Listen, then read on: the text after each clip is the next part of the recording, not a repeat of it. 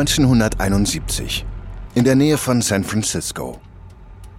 Es ist schon nach Mitternacht und der junge Steve Jobs und ein 21-jähriger Steve Wozniak fahren vom Unicampus zurück zu Jobs Haus. Im Auto, auf der Rückbank, haben sie eine sehr wertvolle Fracht. Was zum... Der Wagen kommt stotternd zum Stehen. Wozniak, der von allen nur Woz genannt wird, sieht Jobs an. Der schlägt frustriert auf das Lenkrad. Verdammt! Warum genau jetzt? Er versucht das Auto neu zu starten. Steve, komm schon. Beruhig dich. Die Straße hoch ist eine Tankstelle. In Ordnung. Ich hole die Bluebox von hinten. Die Bluebox soll das erste Produkt von Wars und Jobs werden. Die beiden langhaarigen Freunde tüfteln seit der Highschool an allen möglichen Erfindungen. Jetzt haben sie etwas entwickelt, von dem sie glauben, dass es eine Sensation sein wird. Es sieht ein bisschen aus wie ein Taschenrechner, der mit dem unteren Teil eines Telefonhörers verbunden ist. Die Blue Box ist ein Gerät, mit dem man kostenlos Ferngespräche führen kann. Denn die Telefongesellschaften verlangen dafür gesalzene Preise. Das einzige Problem mit der Blue Box ist, dass sie nicht gerade legal ist. Jobs und Wars erreichen die Tankstelle. Oh, Gott sei Dank, da ist eine Telefonzelle. Jobs hebt den Hörer ab, während Wars in seiner Tasche nach Kleingeld kramt. Was machst du da, Wars? Was glaubst du, wozu wir die Bluebox erfunden haben? Jobs hebt die Bluebox an das Telefon und drückt einige Tasten. Vermittlung? Hallo? Hallo? Oh Mist! Es funktioniert nicht. Ich wurde mit der Vermittlung verbunden. Versuchen wir es einfach noch einmal. Vermittl. Funktioniert immer noch nicht. Shit. Ah, die Vermittlung weiß wahrscheinlich, dass wir versuchen, die Leitung zu hacken. Wenn die uns kriegen, sind wir erledigt. In diesem Moment fährt ein Polizeiauto auf den Hof der Tankstelle. Zwei Polizisten steigen aus und richten ihre Taschenlampen auf Wars und Jobs. Scheiße! Der Tankstellenwart hat die Bullen gerufen. Steve, versteck die Bluebox! Aber Jobs ist zu steinerstarrt. Während die beiden Polizisten auf sie zugehen, steht er regungslos da. Mit dem Beweisgegenstand, der Bluebox, immer noch in seinen Händen. Na, was führt Sie zwei jungen Männer zu dieser späten Stunde hierher? Haben Sie Marihuana geraucht? Der andere Polizist durchsucht bereits das Gebüsch nach Drogen, die diese langhaarigen Hippies hier versteckt haben könnten. Nein, Sir. Wir haben nur versucht, das Münztelefon zu benutzen. Unser Auto hatte eine Panne. Der Polizist verengt seine Augen und blinzelt auf die Blue Box. Was ist das? Wozniak zögert kurz. Dann nimmt der Jobs die Box ab und beginnt sich etwas auszudenken. Das hier, das ist ein elektronischer Musiksynthesizer. Woz führt den Polizisten die Blue Box vor. Wofür ist der orange Knopf? Was die beiden Freunde den Polizisten nicht sagen, ist, dass der orangefarbene Knopf einen ganz bestimmten Ton erzeugt. Mit diesem Ton können sie Telefonleitungen hacken. Plötzlich ist auch Jobs wieder aus der Schockstarre erwacht und folgt Wars Geschichte. Oh, äh, es ist für die Kalibrierung. Die Polizisten tauschen einen Blick aus und entscheiden wortlos, dass das alles verdächtig ist. Sie kommen mit uns. Als sie auf den Rücksitz des Streifenwagens steigen, fragen sich Wars und Jobs, ob sie ins Gefängnis kommen werden. Aber auf dem Revier kann die Polizei kein Gesetz finden, gegen das sie verstoßen haben. Okay, wir lassen Sie und Ihren Apparat gehen. Und falls ihr Dummköpfe es noch nicht wusstet, ein Typ namens Bob Moog hat bereits einen Musiksynthesizer erfunden.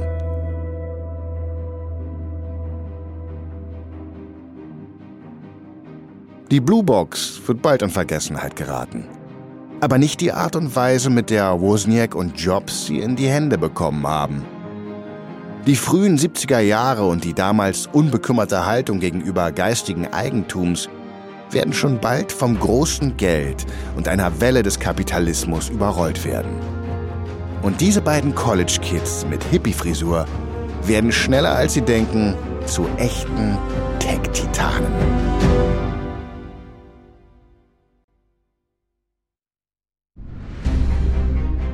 Ich bin Marc Ben Puch und das ist Kampf der Unternehmen von Wondery.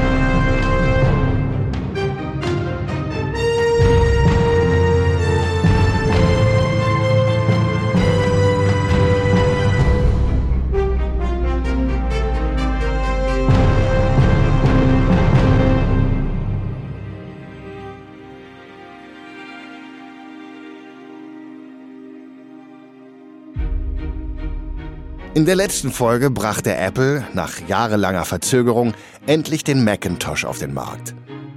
Es war ein Gemeinschaftsprojekt. Steve Jobs Team hat die Hardware entwickelt und Bill Gates Team bei Microsoft einen großen Teil der Software. Der Macintosh war ein Erfolg, aber die Freude darüber verblasste bei Jobs ziemlich schnell. Er macht sich Sorgen, dass Gates mit Microsoft seine Party crashen könnte. Jobs und Wozniak sind vor allem erfolgreich, weil sie die Technologie anderer Leute nutzen. Der Fachbegriff lautet Open Source Software. Oder je nach Betrachtungsweise Diebstahl geistigen Eigentums. Rechtmäßigkeit und Ethik haben Jobs bei seinen Erfindungen noch nie interessiert. Zum Beispiel bei der Bluebox. Jobs und Wozniak haben diese Erfindung von anderen Hackern übernommen und dann versucht, Kapital daraus zu schlagen. Aus Sicht der eigentlichen Entwickler sollte die Technologie gemeinsam genutzt werden, und zwar kostenlos. Das ist der ganze Sinn von Open-Source-Technologie. Auch Bill Gates, ein Junge, der vom nerdigen Pfadfinder schnell zum Programmiergenie aufsteigt, stellt diese gemeinnützige Idee in Frage. Gates ist stolz darauf, die beste Software zu entwickeln. Er glaubt, dass die Menschen für seine Arbeit auch bezahlen sollten. Und in naher Zukunft werden sie bezahlen.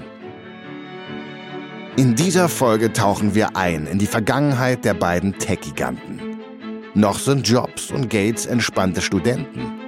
Doch sie werden bald zu knallharten Geschäftsmännern und Konkurrenten. Das ist Folge 2 von Hackern und Kapitalisten.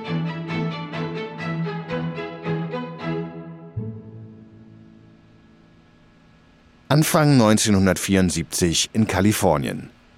Südlich von San Jose in einer Kleinstadt namens Los Gatos. Es ist Nacht im Büro des Videospieleentwicklers Atari. Die Mitarbeiterinnen und Mitarbeiter sind schon lange nach Hause gegangen.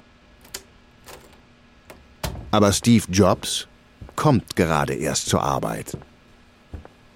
Jobs hat gerade das College nach nur einem Semester abgebrochen. Die Uni war nichts für ihn.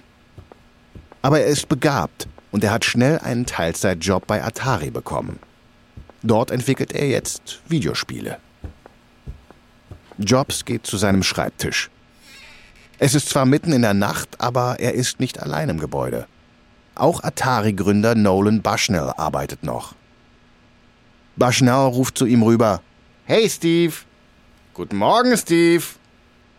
Jobs grunzt eine gedämpfte Antwort. Hallo, Bushnell lächelt und schüttelt den Kopf. Normalerweise sind seine Angestellten ihm gegenüber etwas höflicher. Aber nicht Jobs. Bushnell geht hinüber zu Jobs Schreibtisch. Wie geht's, Steve? Gut, mein Freund Woz hat ein Pong-Spiel entwickelt, das ich dir zeigen möchte. Ich weiß auch, wie man das Breakout-Spiel verbessern kann. Bushnell lehnt sich gegen den Schreibtisch. Großartig, aber da ist noch etwas, worüber ich mit dir sprechen möchte. Jobs schaut zu ihm auf. Hör mal, Steve. Du bist offensichtlich talentiert. Aber ich habe äh, so einige Dinge über dich gehört. Was denn zum Beispiel? Nun, äh, zum einen heißt es, du duschst tagelang nicht. Die Leute beschweren sich über den Geruch. Deshalb lasse ich dich nachts arbeiten, damit du nicht mit anderen Kollegen zu tun hast. Jobs zuckt mit den Schultern. Das ist deren Problem, nicht meins. Das ist noch nicht alles. Du kritisierst ständig deine Kollegen. Du machst deren Arbeit runter. Einige von denen sind halt einfach nicht gut. Baschner wird ungeduldig. Nun, offen gesagt, du bist nicht wirklich in der Position, so etwas zu tun. Du bist hier der jüngste Steve und es würde dir gut tun, dich ab und zu daran zu erinnern. Hm. Wie ich schon sagte, deine Arbeit ist hervorragend, aber du hast nicht die Weisheit mit Löffeln gefressen. Du musst auch in der Lage sein, mit anderen Menschen zusammenzuarbeiten.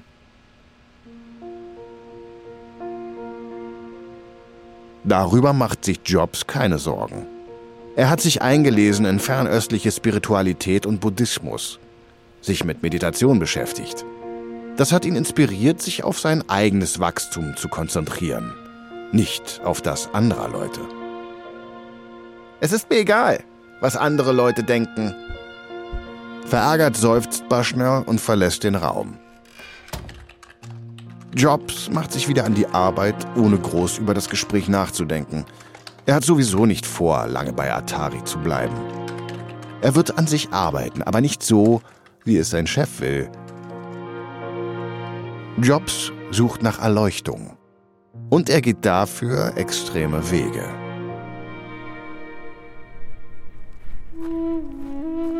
Mitte 1974 in Nordindien. Jobs läuft auf die Tore eines Ashrams zu. Er liegt auf einer windigen Straße an einem steilen Hügel. Sein Kopf ist rasiert und er trägt ein traditionelles indisches Gewand, genannt Lungi. Daniel Kotkay, ein College-Freund von Jobs, ist an seiner Seite. Jobs bleibt stehen und sieht Kotkay an. Sie schwitzen beide, aber Jobs lächelt. Wir haben es endlich geschafft! Der Ashram von Nem Karoli Baba. Nem Karoli Baba ist ein bekannter Hindu-Spiritualist. Seine Botschaft lautet, Mitgefühl ist die höchste Tugend. Nachdem die beiden von San Francisco nach Delhi geflogen waren, mussten er und Kotkay weitere 300 Kilometer bis zu diesem Ashram reisen. Kotkays Erleichterung ist spürbar. Gott sei Dank. Jetzt können wir endlich eine Pause machen. Aber Jobs will keine Pause. Es gibt keine Zeit für eine Pause. Erleuchtung. Jetzt. Nein, lass uns reingehen und ihn finden. Ich warte keine Sekunde länger. Die beiden gehen auf den Ashram zu. Aber als sie näher kommen, ist es unerwartet ruhig. Nur ein einsamer Mönch fegt die Stufen. Jobs geht auf ihn zu. Wir sind auf der Suche nach Nem Karoli Baba. Wo können wir ihn finden? Der Mönch schaut sie etwas überrascht an und sagt ihnen, dass der Guru vor einem Jahr gestorben ist. Gestorben? Ich bin den ganzen Weg hierher gekommen, um von ihm zu lernen. Was soll ich jetzt tun? Der Mönch zuckt mit den Schultern und geht weg. Kotkay seufzt. Tja, wir werden die Erleuchtung woanders finden müssen. Jobs und Kotkay machen sich auf die Suche nach einem anderen Meister, von dem Jobs gehört hat, aber als sie dort ankommen, ist der Guru kaum älter als sie selbst. Und nichts von dem, was er sagt, scheint besonders tiefgründig zu sein. Jobs ist frustriert. Das ist keine Erleuchtung. Dieser Typ ist ein Betrüger. Er und Kotkay machen auf dem Absatz kehrt und wollen gehen. In diesem Moment überprüft Kotkay seinen Rucksack. Oh nein, meine Reisechecks. Sie sind weg. Sie wurden gestohlen. Jobs seufzt verzweifelt. Bei all diesem unbeholfenen Herumrennen auf der Suche nach Erleuchtung sehnt er sich nach der Rationalität der Technologie. Vielleicht hat Thomas Edison viel mehr zur Verbesserung der Welt beigetragen als Karl Marx und Nem Karoli Baba zusammen. Er ist über seine eigenen Worte erstaunt. Richtig, denkt er. Dinge erfinden, wie Thomas Edison. Desillusioniert von seiner Suche nach einem Guru kehrt Jobs in die USA zurück. Aber zwei Dinge von seiner Reise bleiben haften. Er kehrt als Buddhist zurück und er ist fest entschlossen, ein großer Erfinder zu werden.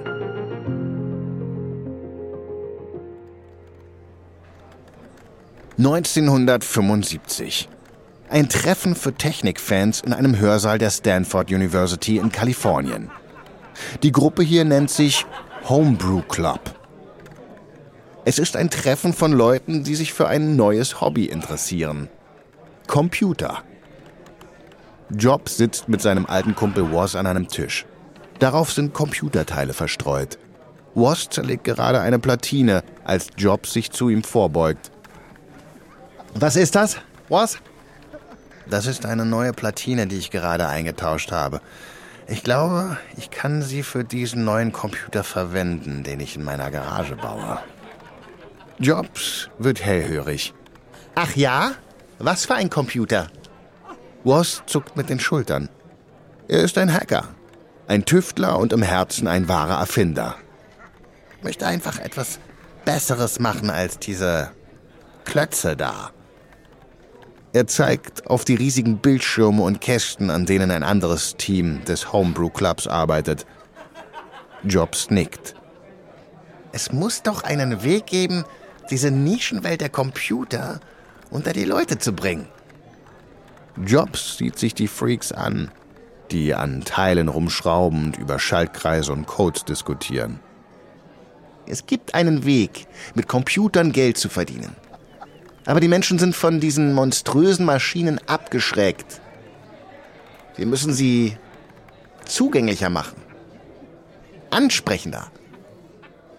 Ja, auf diese Weise können wir vielleicht mehr Leute dazu bringen, Computer zu benutzen. Ja, und wir sollten sie nicht als Bausatz verkaufen, den die Leute erst mühsam zusammenbauen müssen. Wir müssen etwas herstellen, das sofort einsatzbereit ist. Wars sieht zu Jobs und lächelt. Er spürt, wie es im Gehirn seines Freundes rattert.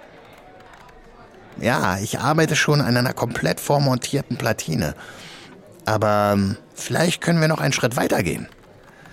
Alles, was man tun müsste, ist das Gehäuse, die Stromversorgung, die Tastatur und den Bildschirm hinzuzufügen. Daran arbeite ich auch schon. Lass uns hier abhauen, Wars. In deiner Garage gibt's sicher mehr zu sehen als hier. Die beiden wissen es noch nicht, aber aus diesem Garagenprojekt wird das erste Produkt von Apple hervorgehen. Der Apple I Computer. Er wird Jobs den Weg zum Erfinder ebnen. Und in ein paar Jahren wird Jobs technologische Erleuchtung weltweit Millionen von Anhängern finden.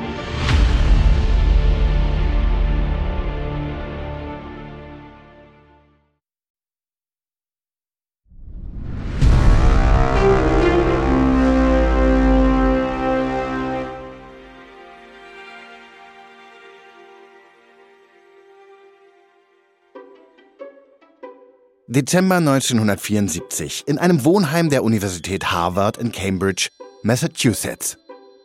Der 19-jährige Bill Gates sitzt an seinem Schreibtisch. Neben ihm hat sich sein Freund Paul Allen auf das Bett fallen lassen. Gates ist ein Student im zweiten Jahr. Er trägt eine Brille mit dicken Gläsern und hat schlaffes braunes Haar. Allen hat sein Studium an der Washington State University abgebrochen, um einen Job als Computerprogrammierer in Boston anzunehmen. Die beiden Freunde unterhalten sich über einen neuen Computer, der gerade in aller Munde ist. Er heißt Altair. Allen ist sehr enthusiastisch. Er ist klein, Bill. Er ist bezahlbar. Er ist der erste echte Heimcomputer.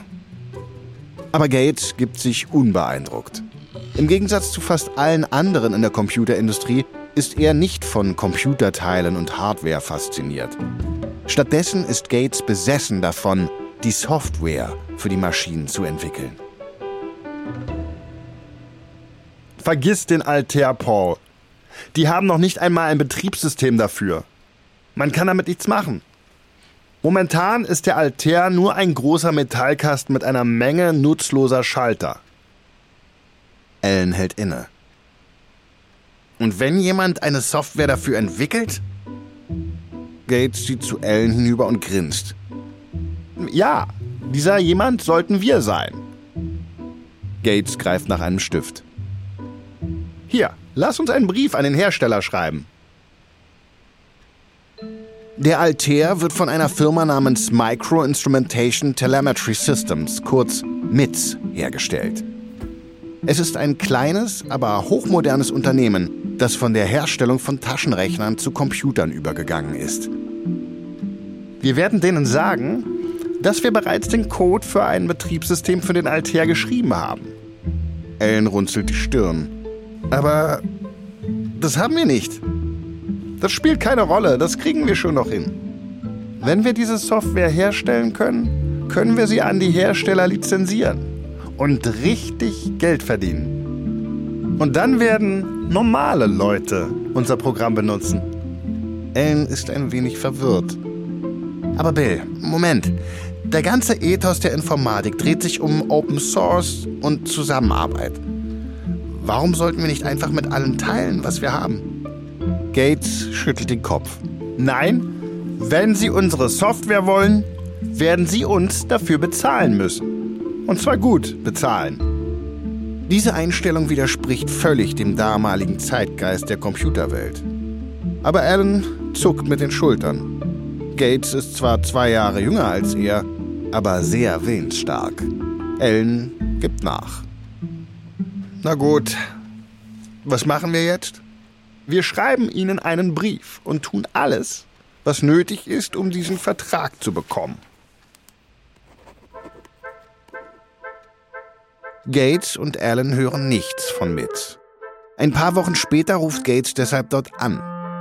Der Gründer von MITS sagt Gates, dass es viele Leute gäbe, die behaupten, ein Betriebssystem für den Altair zu entwickeln. Er wird der Person einen Vertrag geben, die als erstes mit einem funktionierenden Betriebssystem in den Händen in seinem Büro steht. Gates und Allen machen sich an die Arbeit. Schon seit Jahren programmieren sie zusammen. Sie kennen sich aus ihrer Schulzeit in Seattle, wo sie schon früh mit Computern in Berührung kamen. Und sie begannen sofort, sich in Systeme zu hacken. Es fing an mit einem Schachspiel, das sie gewinnen wollten. Dann hackten sie den Belegungsplan ihres Computerclubs, um mehr Computerzeit haben zu können. Und schließlich hackten sie sogar das Gehaltsabrechnungssystem ihrer Schule. Wenige Wochen nach dem Gespräch mit Mitch reist Allen bereits zum Hauptsitz des Unternehmens in New Mexico. Er will die fertige Software vorführen. Und sie funktioniert. Es ist das erste Mal, dass eine Software auf einem Computer läuft, der auch zu Hause verwendet werden kann. Dieser Moment ist der Beginn des Personal Computers.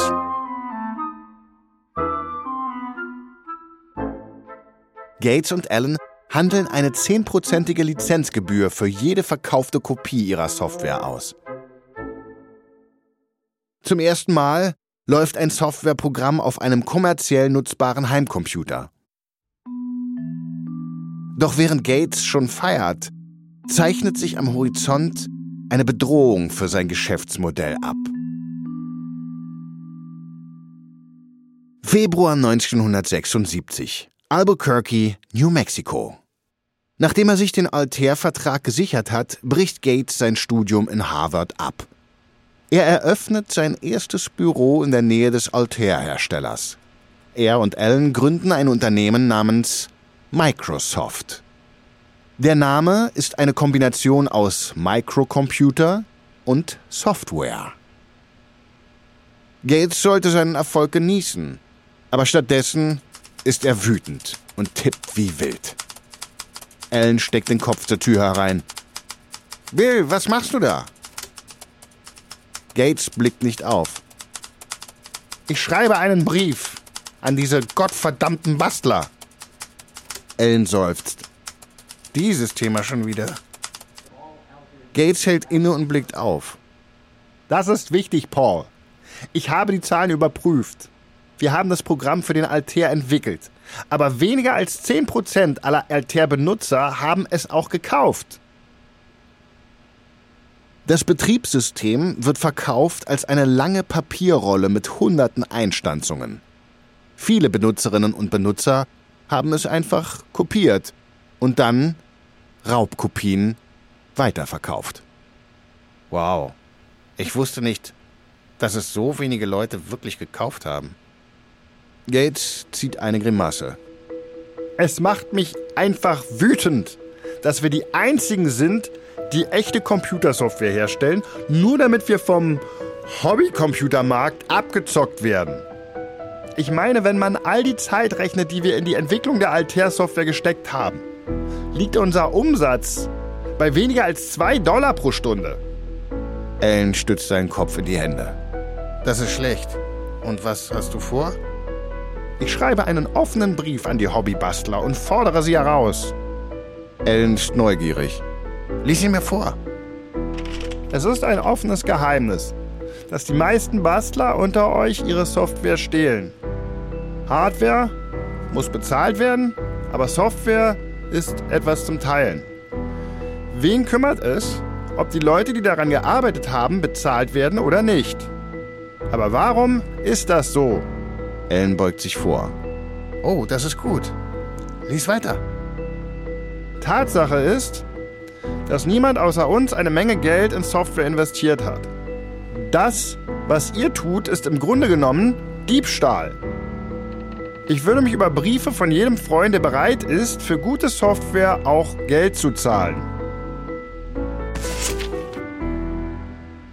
Der Brief geht an Hobbyinformatiker im ganzen Land, auch an den Homebrew Club von Jobs und Wozniak in Stanford. Auch dieser Club hat die Software von Microsoft kopiert und Gates weiß das. Was er in diesem Moment allerdings noch nicht weiß, ist, dass er und Steve Jobs sich bald persönlich gegenüberstehen werden.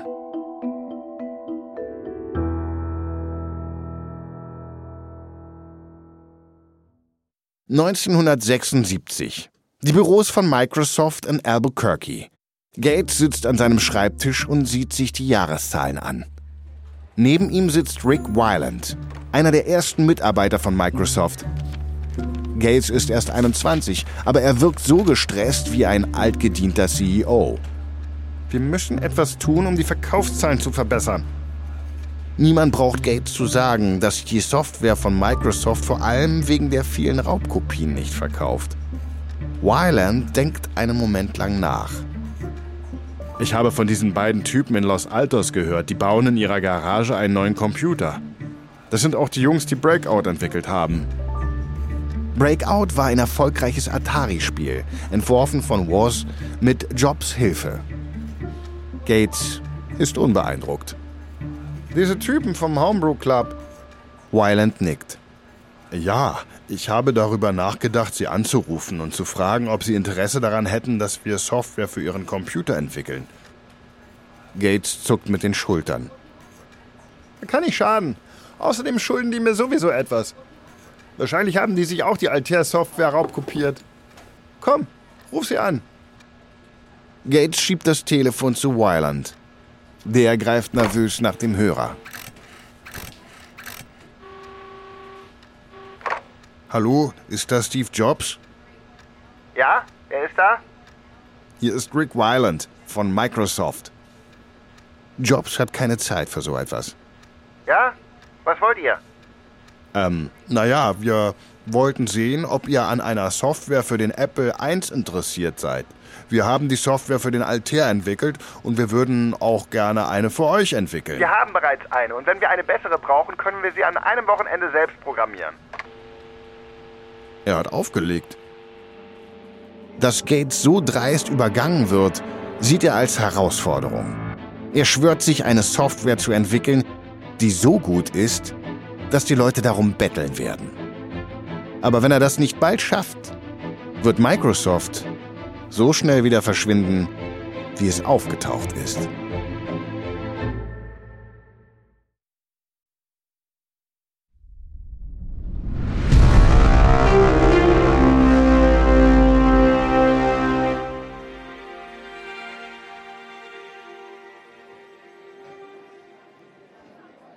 April 1977. Ein Konferenzzentrum in San Francisco. Steve Jobs steht vor seinem Messestand. Über ihm prangt das Apple-Logo. Eine kleine Menschenmenge hat sich versammelt. Sie beobachtet, wie er sein neuestes Produkt vorführt. Den Apple II. Jobs tritt vor und deutet mit einer Geste auf einen kleinen, würfelförmigen Bildschirm. Unter dem Bildschirm ragt eine große Tastatur aus dem Gehäuse. Das ist der Apple II. Das Gehäuse ist beige mit großen schwarzen Tasten und einem regenbogenfarbenen Apfellogo. Aus dem Apfel ist ein Stück herausgebissen. Das ist der erste Mikrocomputer, der jemals komplett zusammengebaut wurde. Keine Bausätze mehr. Alles, was Sie tun müssen, ist diesen Computer an den Strom anzuschließen.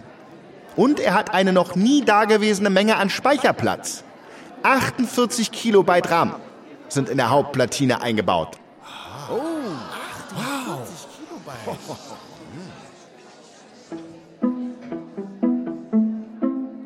Bei Technik-Nerds war der Apple I bereits sehr beliebt. Aber viele haben gespannt auf das Update von Jobs und Wars gewartet. Der Apple I wurde noch von Hand gebaut, in einem Holzgehäuse. Er sah aus wie eine seltsame hölzerne Schreibmaschine. Der Apple II dagegen ist vollständig in einem modernen Gewand aus Kunststoff verbaut. Er sieht viel professioneller und futuristischer aus. Jobs beugt sich vor und tippt etwas auf der Tastatur. Der Bildschirm leuchtet auf. In Farbe. Und es ist der erste Computer, der Farbe hat. Und Ton. Und Grafik.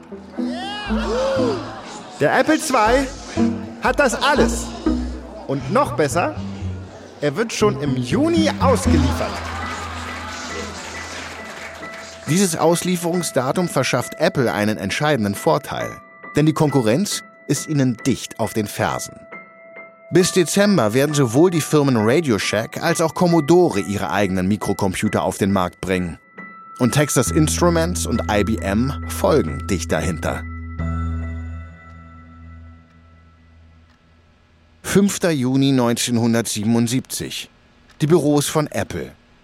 Heute kommt der Apple II auf den Markt. Jobs und Wars sitzen nervös am Telefon und warten auf ein Update zu den Verkaufszahlen. Steve, ich hab die Zahlen.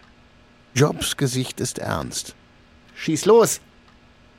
Er verkauft sich großartig. Viel besser, als wir erwartet haben. Wir erwarten, dass wir in diesem Jahr 770.000 Dollar Umsatz machen werden. Das ist fantastisch. Wie sind die Reaktionen? Also insgesamt ist die unmittelbare Reaktion positiv. Ich meine, wir sehen normale Leute, die dieses Ding kaufen, nicht nur Computerbastler. Jobs nickt. Das ist genau das, was er wollte. Der Altair mag zwar der erste Personal Computer gewesen sein, aber der Apple II ist der erste Computer für Menschen, die keine Computerfreaks sind.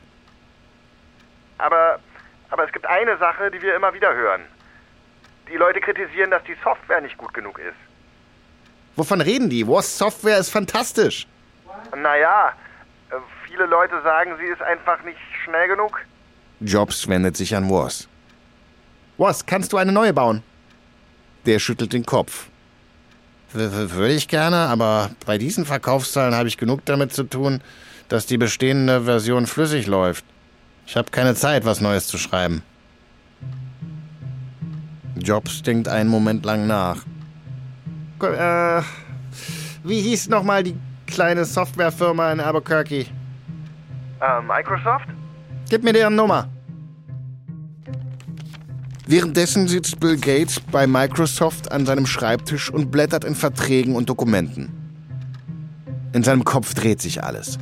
Microsoft befindet sich in einem Lizenzstreit mit dem Altair-Hersteller MITS. Und Gates kann sich den Rechtsstreit nicht leisten. Er befürchtet, dass er sich vielleicht mit einem Vergleich zufrieden geben muss. Hallo? Hallo Bill? Hier ist Steve. Steve Jobs. Gates reißt die Augen auf. Das ist die letzte Person, mit der er jetzt gerechnet hätte. Aber er ist schnell wieder bei sich. Steve, was kann ich für dich tun? Jobs räuspert sich. Er wird mit Aufträgen für den Apple II überhäuft. Die Leute lieben sein Produkt. Aber jetzt muss er, der es hasst, mit anderen zusammenzuarbeiten, jemanden um Hilfe bitten. Wir brauchen neue Software für den Apple II. Und Woz hat keine Zeit, sie zu schreiben. Gates schaut erstaunt auf das Telefon. Er hat viel über den Apple II gelesen und weiß, dass er sich gut verkauft. Äh, okay. Und was schwebt dir vor? Ich denke, wir lizenzieren eure Software und bringen sie als Apple Soft heraus. Gates Unternehmen steht am Abgrund. Ein Auftrag wie dieser könnte Microsoft retten. Ja, das könnte funktionieren. Es gibt allerdings eine Sache. Können wir eine Pauschallizenz ausmachen, statt einer Lizenzgebühr? Gates ist von seinem Kampf mit MIT gezeichnet. Er will nicht noch einmal so ein Chaos erleben mit Lizenzgebühren, die von der Anzahl der verkauften Kopien abhängen. Er will lieber einen Festbetrag. Aber diese Entscheidung wird er noch bereuen. Sicher. An welche Summe denkst du? Gates hält inne und überlegt sich eine Zahl, die seine Rechtskosten und seine Betriebskosten decken kann. Äh, 21.000 Dollar? Gut, aber wir brauchen die Software so schnell wie möglich. Jobs legt auf und Gates starrt auf den Hörer. Er kann sein Glück kaum fassen. Das ertrinkende Microsoft hat gerade einen Rettungsring zugeworfen bekommen. Im August erhält er von Apple die erste Hälfte der Lizenzgebühr. Microsoft ist noch im Geschäft. Gates weiß es noch nicht, aber die Verkaufszahlen der Apple II-Maschinen werden irgendwann die 5 Millionen Marke knacken. Hätte er nur einen Dollar Lizenzgebühr für jede Kopie gefordert, hätte Microsoft statt 21.000 Dollar 5 Millionen Dollar bekommen. Aber Microsofts Programm kommt als Apple-Software auf den Markt und ist ein durchschlagender Erfolg. Microsoft und Apple sind beide zufrieden. Der Apple II ist der Liebling der Computerwelt und Microsoft ist immerhin nicht pleite. Das Geschäft von Microsoft boomt sogar so sehr, dass Gates sich mit einem wichtigen Investor trifft.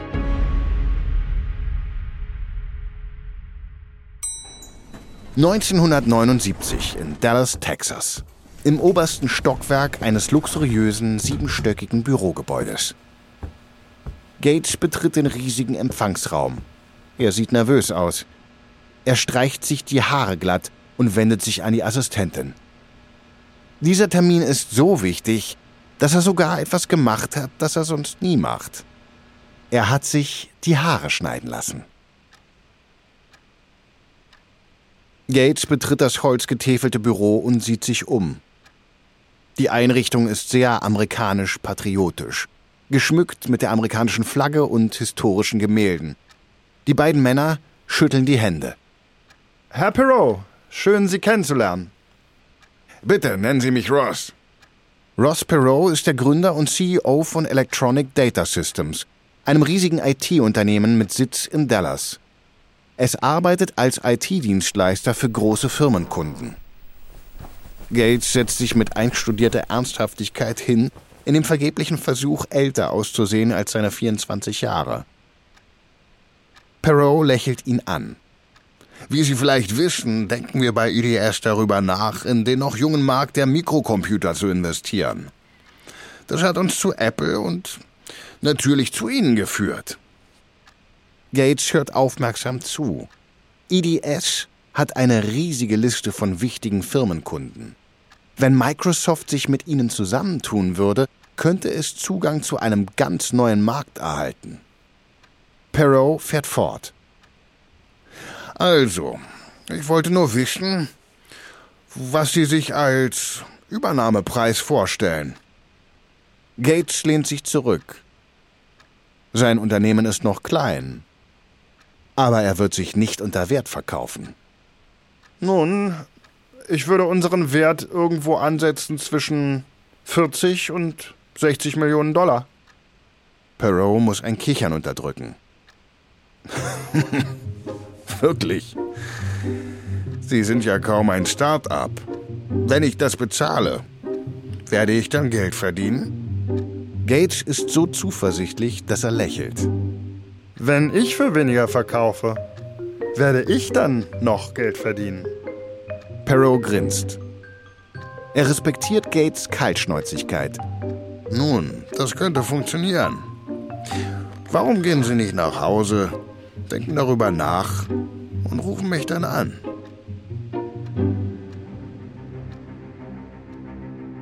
Gates ist so überzeugt von seiner Vision von Microsoft, dass er Perrots Übernahmeangebot letztlich ablehnt.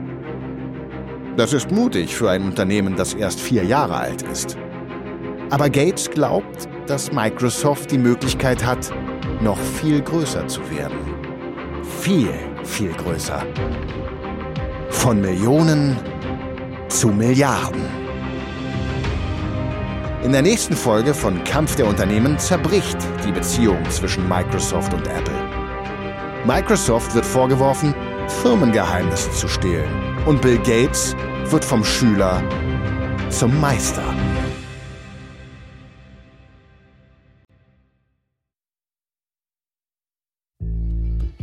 Dies war Folge 2 von Apple vs. Microsoft für Kampf der Unternehmen von Wondery.